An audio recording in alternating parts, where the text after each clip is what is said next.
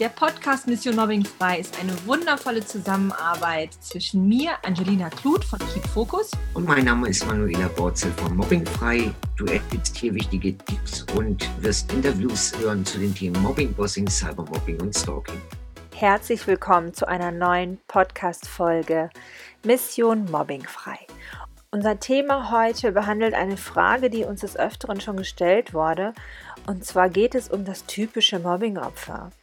Was für ein Bild habt ihr jetzt gerade im Kopf? Den Nerd mit der Hornbrille, den Pickeln, das hässliche Mädchen mit den fettigen Haaren und den komischen Klamotten.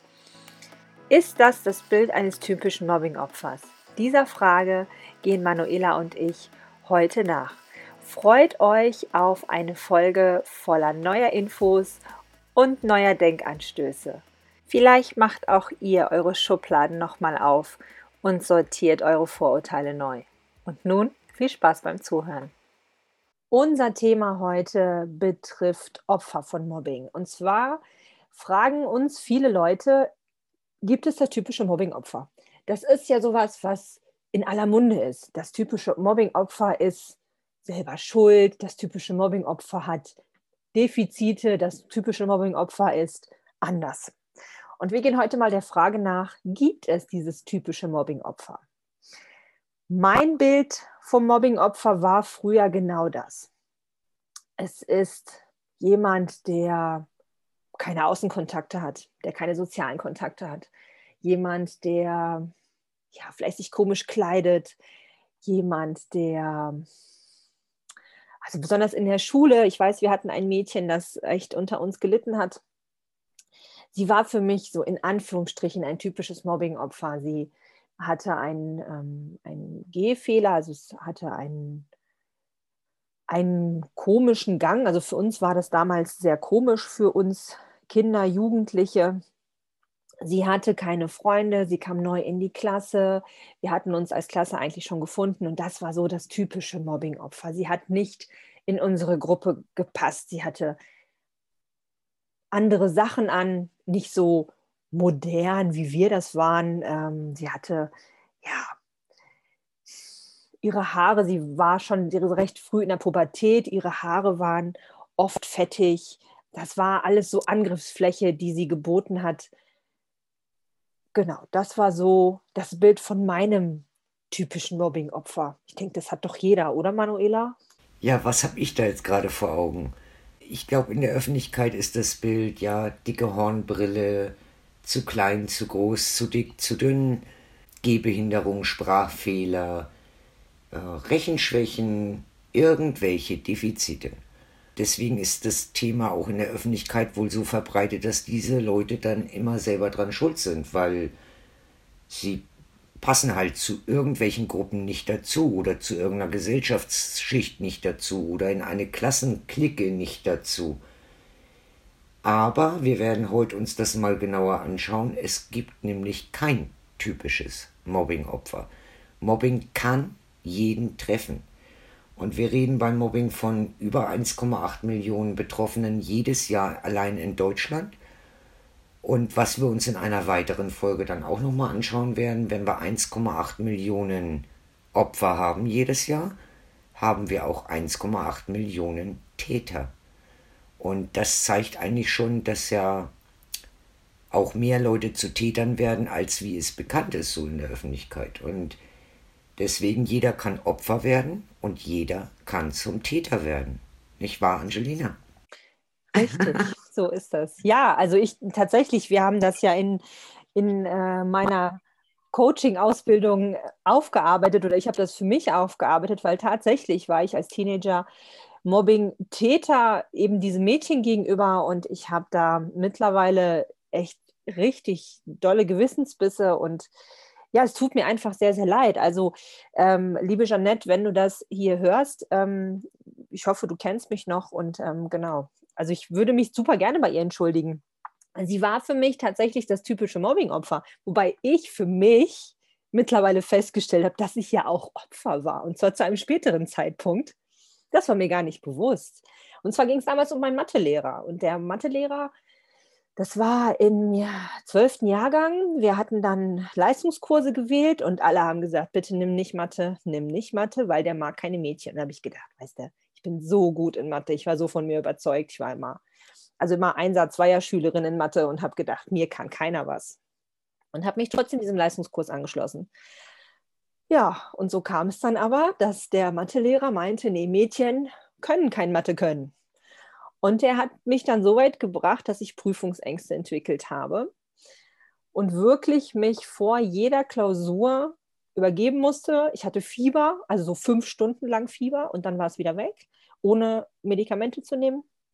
Es hat was mit mir gemacht. Ich habe mich zu dem Zeitpunkt nicht als Opfer gesehen. Ich habe das auch nicht als Mobbing gesehen. Ich habe dagegen angekämpft. Ich bin mit meiner Mutter äh, zur, Direkt zur Direktorin damals gegangen. Ich habe versucht, meine Mitschüler zu motivieren, weil es ging nicht nur mir so, es ging auch anderen Mitschülerinnen so, dass sie unter diesem Mathelehrer litten.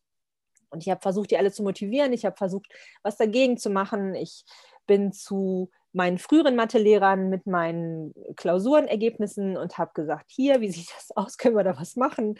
Und die haben gesagt, nee, das ist alles im Graubereich, der kann dir, wenn du nicht da warst, häufiger nicht da warst, kann er dir schwerere Arbeiten machen und der hat mich ständig nach vorne geholt. Ich musste ständig an die Tafel was vorrechnen. Das war so furchtbar. Also ich bin dann in meiner Matheprüfung im Abitur nochmal nachträglich hin, also habe eine Nachprüfung nochmal gemacht, weil ich wusste, dass da meine zwei anderen Mathelehrer mit dabei sind und bin da mit einer guten Note raus und habe für mich dieses Mobbing beendet mit dem Satz, ich kann es doch, und zwar zu meinem Mathelehrer. Und für mich war das kein Mobbing. Weil für mich, ja, ich habe ja gekämpft, ich bin da ja auch erhobenen Hauptes heraus, aber nichtsdestotrotz war ich zu dem Zeitpunkt ein Mobbingopfer. Das hat was mit mir gemacht. Es hat mir diese Prüfungsangst beschert. Ich bin damals auch durch meine Führerscheinprüfung, ähm, konnte ich ganz lange nicht hingehen, weil ich mich da auch vorübergeben musste. Es hat sich wirklich hingezogen bis ins Studium. Ja, und somit weiß ich, es kann jeden treffen, auf jeder Seite. Man muss wirklich genau gucken, was passiert mit mir, was macht der andere mit mir und gleichzeitig sich selbst reflektieren, was tue ich hier eigentlich gerade. Also als Jugendlicher kann ich mir das noch verzeihen. Aber in der heutigen Zeit, wenn ich mich dabei ertappen würde, dass ich jemanden mobbe, das wäre schon hart.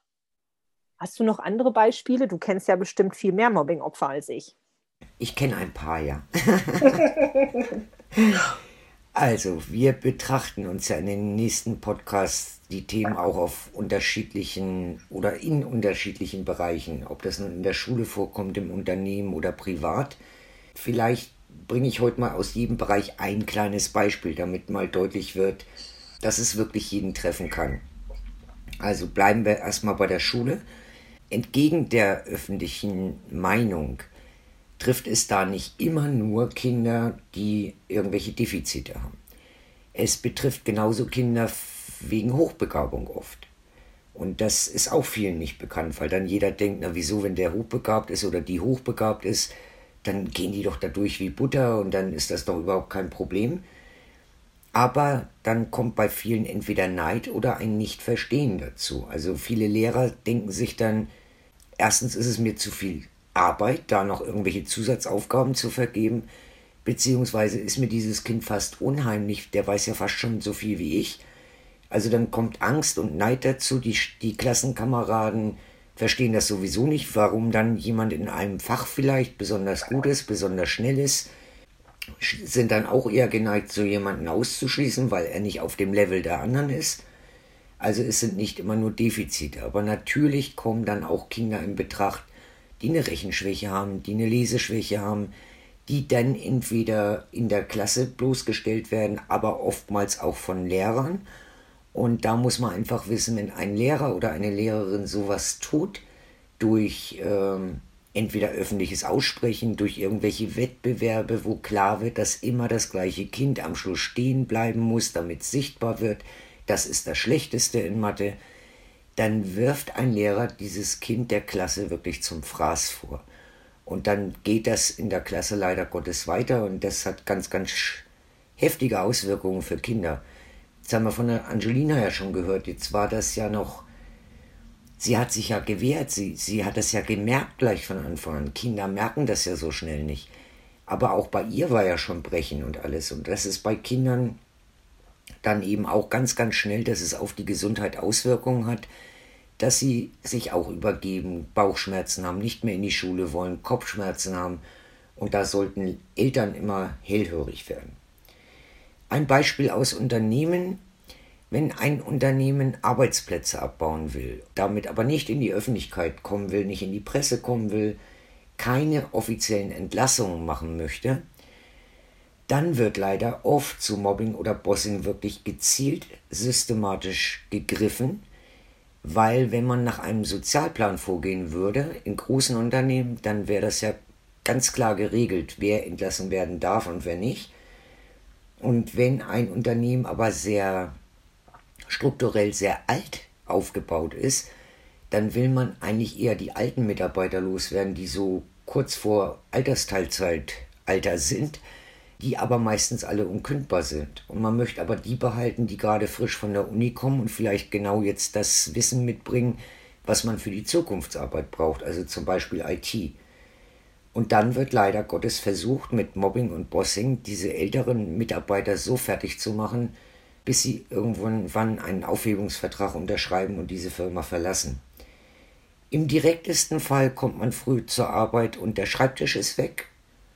Oder man wird in einen kleinen weißen Raum reingesetzt und kann acht Stunden lang die weiße Wand angucken und es gibt keine Aufgaben.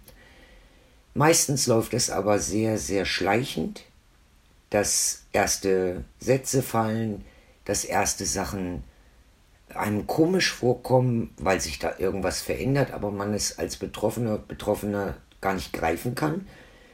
Und dann kommt das halt so schleichend, Schritt für Schritt, Aufgabenentzug.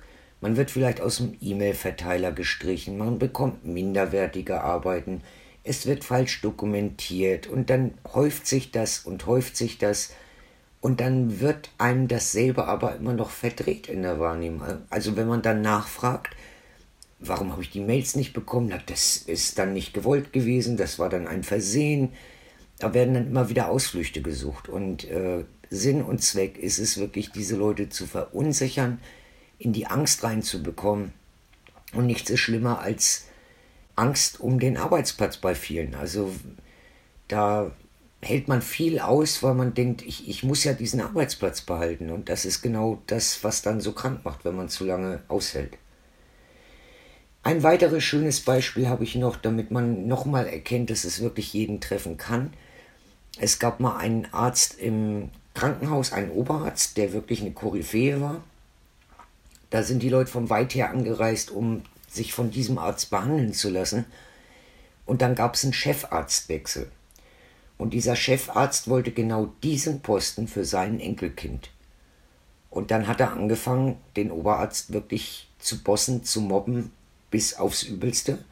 Und dieser Oberarzt hat aber gekämpft und hat festgehalten und hat immer gedacht, warum soll ich hier weggehen? Ich mache meine Arbeit gut und ich, ich bin beliebt, ich, ich habe viele Patienten, warum soll ich gehen? Und wenn man das dann nicht irgendwann einsieht, dass man da eigentlich keine Chance hat, weil natürlich der Chefarzt immer am längeren Hebel sitzt, also immer wenn es von oben kommt, vom, vom Chef, vom Boss, hat man eigentlich kaum eine Chance dagegen anzugehen. Der hat sehr lange ausgehalten. Schlussendlich ist nachher seine Ehe in die Brüche gegangen, die haben das Haus verkaufen müssen. Der Arbeitsplatz war dann trotzdem irgendwann weg, weil er nicht mehr konnte. Und er lebt heute in einer größeren Stadt als Tippelbruder auf der Straße. So kann es dann auch enden. Tippelbruder vielleicht für alle, die nicht aus deiner Umgebung kommen. Das ist ein Bettler, jemand, der auf der Straße, ein Obdachloser. Genau, und zu meiner Gegend muss ich ja noch ergänzen, ich bin ja ursprünglich auch aus dem Norden. Also ich bin ursprünglich geboren in der Nähe von Hamburg, wohne aber jetzt schon seit 1979 hier im schönen Franken. Ja, ein, ein prominentes Beispiel habe ich da auch noch. Äh, das bringe ich auch immer sehr gerne, weil das vielleicht das auch nochmal ganz deutlich macht. Vielen sagt der Name Kübelböck noch was. Und Daniel Kübelböck ist jemand, der ist ja als Exot von den Medien ja gestaltet worden. Das war ja gewollt, dass er diesen Paradiesvogel abbildet und, und spielt. Und das war eine Rolle, die er da gekriegt hat und die er auch glänzend äh, gezeigt hat. Wobei aber dann ja auch keiner weiß, was steckt für ein Mensch dahinter. Und der hat, glaube ich, ziemlich geknabbert an diesem ganzen Ruhm und noch, noch mehr an dem fallen gelassen werden dann, als dann auf einmal ja nichts mehr lief. Und wie das ja viele mitbekommen haben, hat der sich ja letztes Jahr das Leben genommen. Und was mich dann immer entsetzt, ist, es kommt dann in die Medien, drei Tage, dann ist das Thema sowieso wieder weg. Aber dann kommt es auch noch in die Medien mit der Schlussfolgerung, naja, dann hat er wohl selber Schuld gehabt irgendwie. Der war ja immer schon so komisch. Und das finde ich so das Gemeine, dass diese Sicht dann so verbreitet wird. Das sind einfach schwere psychische Verletzungen, die man da erleidet, wenn man da Mobbing erlebt. Und er hat das in mehreren Bereichen durch. Und dann ist kein Opfer oder Betroffener dran schuld, wenn er irgendwann nicht mehr kann und keine Hilfe gehabt hat. Ja, ich glaube, Britney Spears ist da auch so ein Fall. Die hat ja jetzt auch aktuell eine neue, oder über sie gibt es eine Serie, an der sie eigentlich nicht daran beteiligt war. Und da war es ähnlich. Ne? Also sie ist auch mit 16 ja schon berühmt geworden. Und auch wenn man, ähnlich wie bei Kübelberg, auch wenn man sich die ursprünglichen Bilder anguckt, wie sie am Anfang waren, also wie Kübelberg zum Beispiel zum ersten Casting von DSDS gekommen ist, ne? wie er da ausgesehen hat und wie er dann gemacht wurde, wie du das schon so schön gesagt hast. Und das war Britney Spears ja auch. Sie war ein ganz normaler Teenager und aus ihr wurde dann was gemacht und dann eben, ja, ist sie daran auch zerbrochen. Ja, und das trifft eben nicht nur Berühmte. Wie gesagt, in den Medien kommt es halt meistens dann nur, wenn es mal einen Prominenten betrifft. Also was man dazu sagen muss, wenn man Mobbing oder auch Bossing, Cybermobbing, egal was, wenn man das über lange Zeit erlebt, dann macht das was mit einem. Und das macht, also Mobbing ist keine Krankheit, aber Mobbing macht krank, weil das diese psychische Gewalt ist. Und das ist ein schleichender, langer Prozess. Da reden wir bei, bei richtigen Mobbing von mindestens sechs Monaten, dass das Ganze andauert. Mit Attacken oft einmal in der Woche und das ist das, was ja dann auch so krank macht. Und die Opfer reagieren halt da unterschiedlich. Also manche werden ganz still und manche werden bauen halt unwahrscheinlich Wut und Hass auf gegen diejenigen, die einem das antun. Bei vielen passiert es dann, dass sie irgendwann das Gefühl haben, sie können nicht mehr und dann endet es im Suizid, so wie zum Beispiel bei Kübelberg. Und andere laufen dann leider Gottes irgendwann vielleicht auch mal amok und versuchen sich zu rächen an all denen Tätern in ihren Augen, die daran schuld sind, dass es ihnen heute so schlecht geht. Ja, da kommt es immer darauf an, ob man eine introvertierte oder eine extrovertierte Persönlichkeit ist, ne? ob man gegen sich selbst diese Aggression eben hat oder gegen andere. Und auch dieses Gefühl von, ich bin selber dran schuld. Natürlich hat jedes Mobbingopfer einen Eigenanteil, das wollen wir gar nicht bestreiten, aber nichtsdestotrotz hat keiner das Recht, einen anderen Menschen zu einem Opfer zu machen. Und ja, auch, auch mit solchen subtilen Mitteln, wie, ach, naja, ich lasse jetzt mal die E-Mails oder ich lasse dich jetzt mal aus dem E-Mail-Verteiler raus oder eben in der Schule, ähm, ich spiele jetzt öfter mal, ich weiß nicht, ob das den Zuhörerinnen und den Zuhörern bekannt ist, Siebener Quark, das war bei uns immer so ein ganz tolles Rechenspiel, wo immer ein und derselbe stehen blieb. Natürlich, es sind immer die gleichen Kinder, die das nicht können und das ist schon ein ganz schöner Vorführeffekt. Vielleicht sind sich die Lehrer dessen nicht bewusst. Allerdings denke ich, sollte jeder Lehrer, jede Lehrerin sich mit dem Thema Mobbing auseinandergesetzt haben und schon sehen, was für einen Effekt er oder sie mit ihrem oder seinem Verhalten auf diese Kinder hat. Also das ist, glaube ich, steckt mit in dem Job drin und mit in der Verantwortung. Und genauso hat jeder Boss, jeder Teamleiter eben die Verantwortung seinen Mitarbeitern, Mitarbeiterinnen gegenüber, ja, dass sie eben gut behandelt werden und dass es nicht zu Bossing oder Mobbing auch unter den Mitarbeiterinnen kommt. Ich denke, da muss jeder seinen Teil einfach leisten. Ja, und wenn, wenn du sagst jetzt gerade nochmal unter Kolleginnen, es ist ja gerade in Unternehmen, wenn äh, das Zeichen auf Abbau steht und wenn dieses Gefühl bei vielen Mitarbeitern auch durchsickert, dass da wohl abgebaut wird und dass da wohl jetzt geguckt wird, wer ist überflüssig, wer soll weg, dann entsteht da einfach eine Riesenangst in so einem Unternehmen. Und wenn dann jemand zum Opfer gemacht wird, dann gucken die anderen leider Gottes weg, weil jeder ist dann nur darauf bedacht, seinen eigenen Arbeitsplatz zu retten. Und das ist genau das, warum Mobbing funktioniert. Also von daher an dieser Stelle auch nochmal der Appell. Schaut nicht zu, wenn sowas ist, egal ob in der Schule, ob im Unternehmen. Nichts ist hilfreicher, als wenn sich zwei, drei Leute mit an die Seite von einem Betroffenen oder einer Betroffenen mal mit hinstellen und auch mal den Mund mit aufmachen. Genau, und wenn du Mobbingopfer bist, dann such dir Hilfe. Also wenn es nur der Bekannte, die Bekannte, die Freundin, die Mutter, der Partner, wer auch immer ist. Wende dich an die Menschen, sprich es aus, halte nicht zu lange daran fest. Wenn du die Möglichkeit hast, wechsle die Situation und ja, wende dich sonst auch gerne an uns. Unsere Webseiten findest du in der Podcast-Beschreibung. Eine Ergänzung hätte ich dazu noch, weil manchmal ist das so, dass einen diese Gefühle mit dieser Wut oder mit diesem Hass abends irgendwie hochkommen. Und dann ist vielleicht kein Arzt, kein Freund mehr greifbar, keine Selbsthilfegruppe äh, offen. Also ich, ich empfehle wirklich allen, die da in irgendeiner Form im, im Kontakt so mit, mit diesem Thema sind, mit Mobbing, Bossing, auch Cybermobbing, schreibt euch in ruhigen Phasen die Notfallnummern raus und speichert sie in euer Handy oder legt sie ans Telefon, damit, wenn mal irgendwann der Fall eintritt, dass vielleicht eine Panikattacke kommt oder so, man eigentlich jetzt sofort jemanden braucht, dann zumindest vielleicht die Seelsorge auch noch erreichen kann. Und das sucht man sich in der Panik dann oftmals nicht mehr raus. Also das als kleiner Tipp. Und schaut euch um. Es gibt in manchen Städten Selbsthilfegruppen. Es gibt in manchen Städten, ja, über die Kirche oder so auch Mobbing-Beratungsstellen, manchmal auch über die Gewerkschaften. Also schaut, was es da gibt und wenn es da wirklich gar nichts gibt, sind wir auch telefonisch und per Zoom erreichbar und von daher, wer da Fragen hat, gerne melden. Genau. Wir hoffen sehr, dass wir dir ganz viel Wissen mitgeben konnten, dich informieren konnten, aber auch vielleicht einen kleinen Denkanstoß in das Schubladendenken geben konnten. Denn es gibt nicht das typische Mobbing-Opfer, denn jeder kann es werden. Also, bis dahin. Das war's mal wieder mit einer Folge Mission Mobbing frei.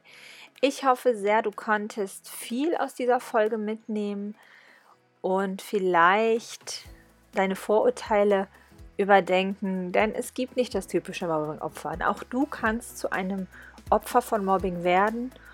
Und eine wichtige Sache möchte ich noch einmal hervorheben, die Manuela gesagt hat. Wenn du das beobachtest, dass jemand gemobbt wird, dass jemand Hilfe braucht, dann schau nicht weg und schau nicht zu, sondern geh hin und unterstütze die Person, wie du kannst. Es gibt so viele Möglichkeiten, jemanden zu unterstützen. Du wirst das Richtige für dich finden. Hauptsache, du machst irgendetwas. Es ist wie bei Erste Hilfe. Nichts tun ist das Schlimmste, was du machen kannst. Also schau nicht weg, sondern greif ein. Wenn dir die Folge gefallen hat, dann lass gerne eine Bewertung da, wenn du magst, oder teile die Folge mit deinen Liebsten. Hilf uns dabei, unsere Mission in die Welt zu tragen. In diesem Sinne, bis zum nächsten Mal. Liebe Grüße.